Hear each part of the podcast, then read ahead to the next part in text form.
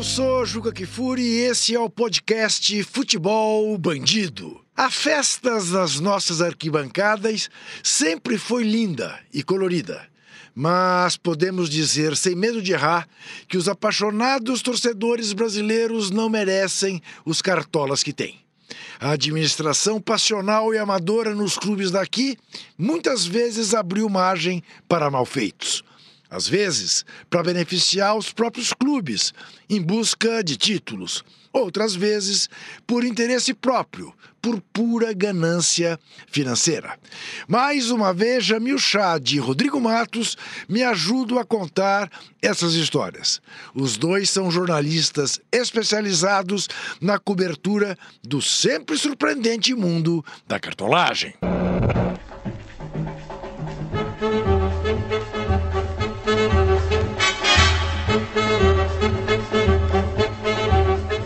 Estamos de volta com o futebol bandido e hoje vamos falar da corrupção nos clubes brasileiros. É porque, em regra, o torcedor tem a imagem da corrupção na FIFA, na Comebol, na CBF e os clubes meio que passam ao largo, principalmente se o clube daquele torcedor está ganhando, ele não quer saber muito de quais são os métodos, como é que as coisas correm nos bastidores. E é disso que nós vamos tratar, porque, infelizmente, são inúmeros os exemplos de corrupção uh, nos clubes de futebol. Neste momento mesmo, vemos o Cruzeiro sob a investigação do Ministério Público e da polícia.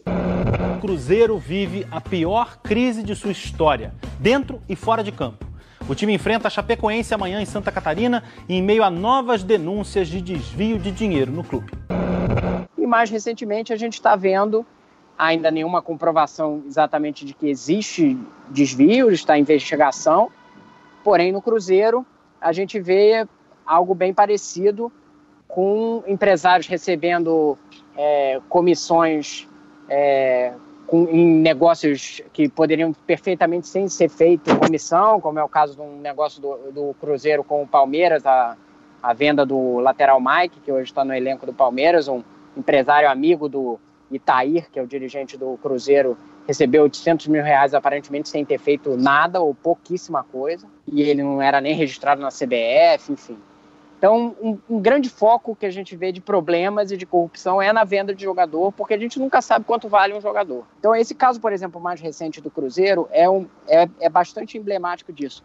Partiu muito de conselheiros do clube, de partir atrás, começar a investigar e ver o que estava acontecendo, e depois, quando o caso estourou no Fantástico e também várias matérias que a gente fez no UOL e tal, é, a torcida, boa parte dela, se teve uma parte que ficou falando assim, ah, vocês querem derrubar o Cruzeiro, aquela velho chavão, teve uma parte que entendeu que aquilo era um grande problema para o clube e que está pressionando a atual diretoria, ela está numa situação muito complicada. Outro caso, Ju, que eu queria mencionar, é aqui na Europa. Na verdade, a gente tem uma a gente tem a, a percepção de que é, de certa forma, a Europa está isenta por conta das, da, dos maiores controles que existem, mas ainda assim, essa é uma realidade de vários dos clubes, eu diria, de uma segunda divisão, não da, não da segunda divisão, mas de uma segunda categoria. E aí eu queria citar só um caso de um clube que na época era, eu diria, médio, um certo Paris Saint-Germain, que nos anos 90, é, de repente, é, tinha uma rotação de jogador muito elevada, é, muito mais elevada do que qualquer outro time francês, e um time que, é, naquele momento, não era o Paris Saint-Germain de hoje, obviamente, não era é, extremamente popular, não tinha uma boa reputação, e, ao mesmo tempo, tinha uma, uma, uma, uma facilidade em comprar e vender, comprar e vender jogador que surpreendia muita gente, até que um procurador francês resolveu dar uma olhadinha é, nessas transações e descobriu uma verdadeira máquina de lavar dinheiro passando. Que olha que surpresa, Juca, aqui pela Suíça.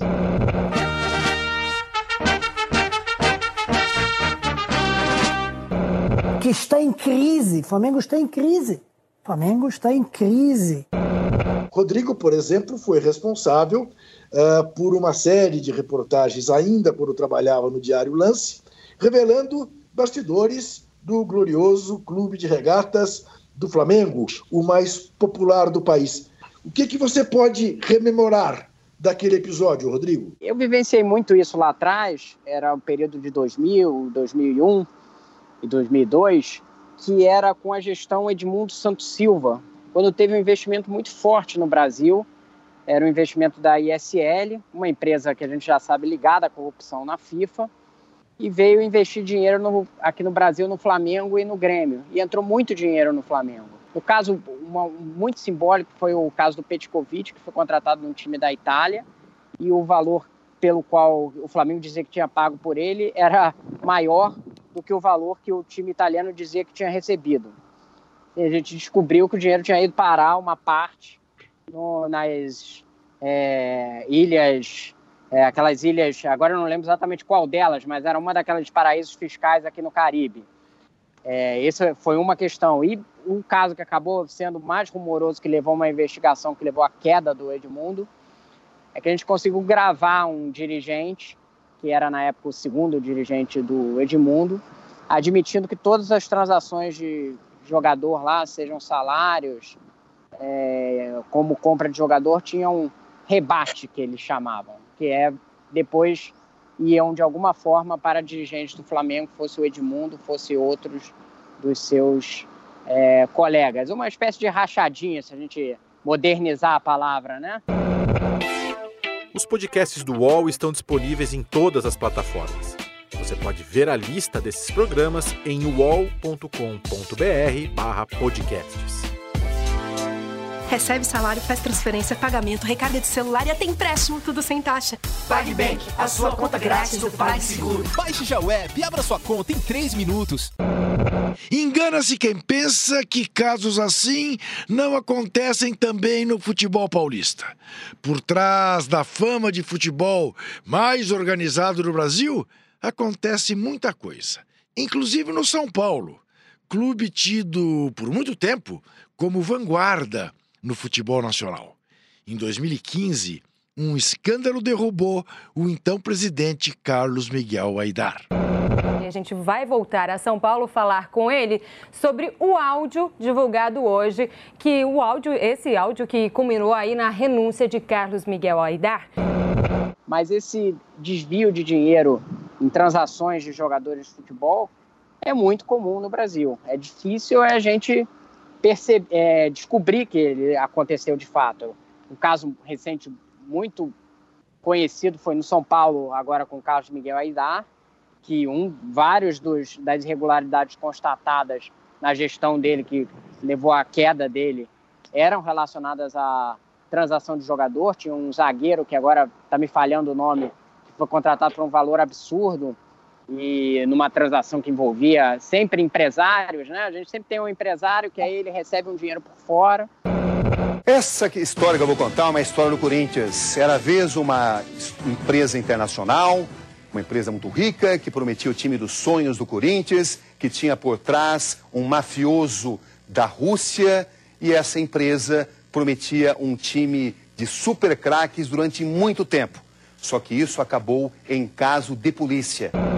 Como falamos do Flamengo e Ampassan, o Rodrigo fez referência ao São Paulo, portanto, falamos do time de maior torcida do país e o de com a terceira maior torcida do país, lembremos que o time com a segunda maior torcida do país, o Corinthians, também teve razoavelmente uh, há pouco tempo né, escândalos envolvendo o seu presidente mais vitorioso da história, Alberto Dualib, envolvido na parceria nebulosíssima que o Corinthians fez com a MSI uh, dos russos, do senhor Berezovsky, que morreu, uh, ao que tudo indica, envenenado uh, pelos russos num hotel em Londres. Em primeiro lugar, como você citou, o caso do Corinthians e a parceria com o Berezovsky.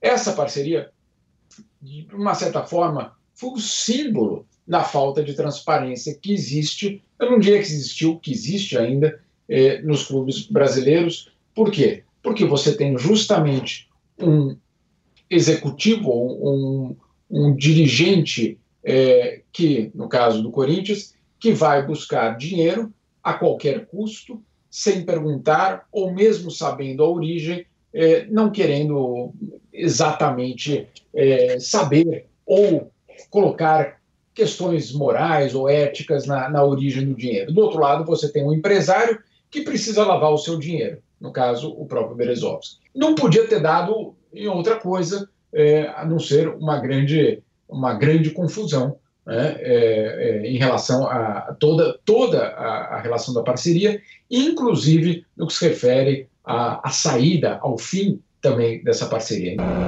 A parceria do Corinthians com a MSI durou dois anos, chefiada pela misteriosa figura de Kia Jurabichian.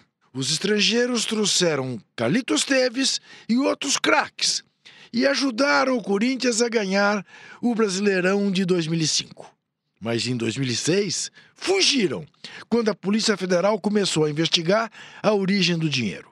A MSI deixou um rombo de 90 milhões em dívidas no Parque São Jorge. Um ano depois, o Corinthians acabou caindo para a Série B.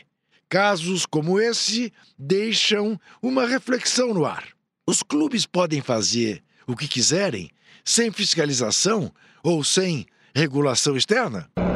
Se você tem uma estrutura em que é, a independência do futebol é absolutamente sacrossanta, se você tem uma estrutura em que nenhuma autoridade pode entrar e olhar o que está acontecendo, no caso da CBF, é até natural que clubes e dirigentes dessa base, que depois, obviamente, vão, vão formar a federação, a confederação, sintam é, confortáveis é, em atuar de uma certa forma. E é importante dizer, acho que para fechar esse capítulo, que uma decisão já de alguns anos do Supremo Tribunal Federal Brasileiro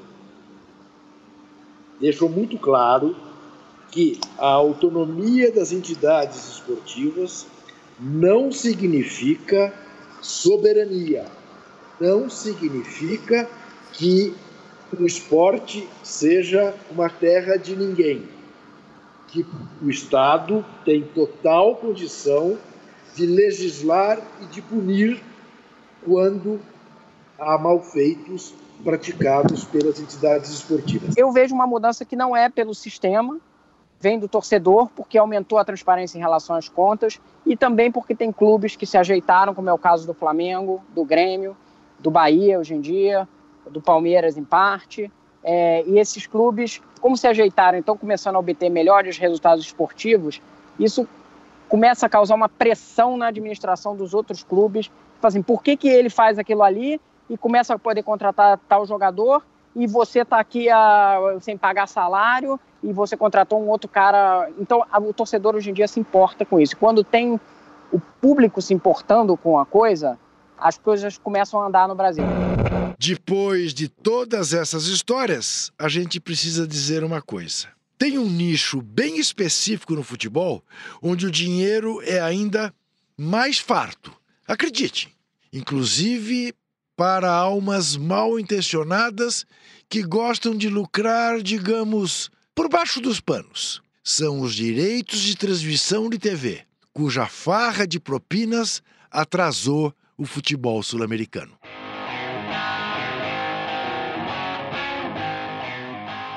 Ao longo dos últimos 20 anos, nós vimos é, uma explosão, literalmente uma explosão do dinheiro no futebol.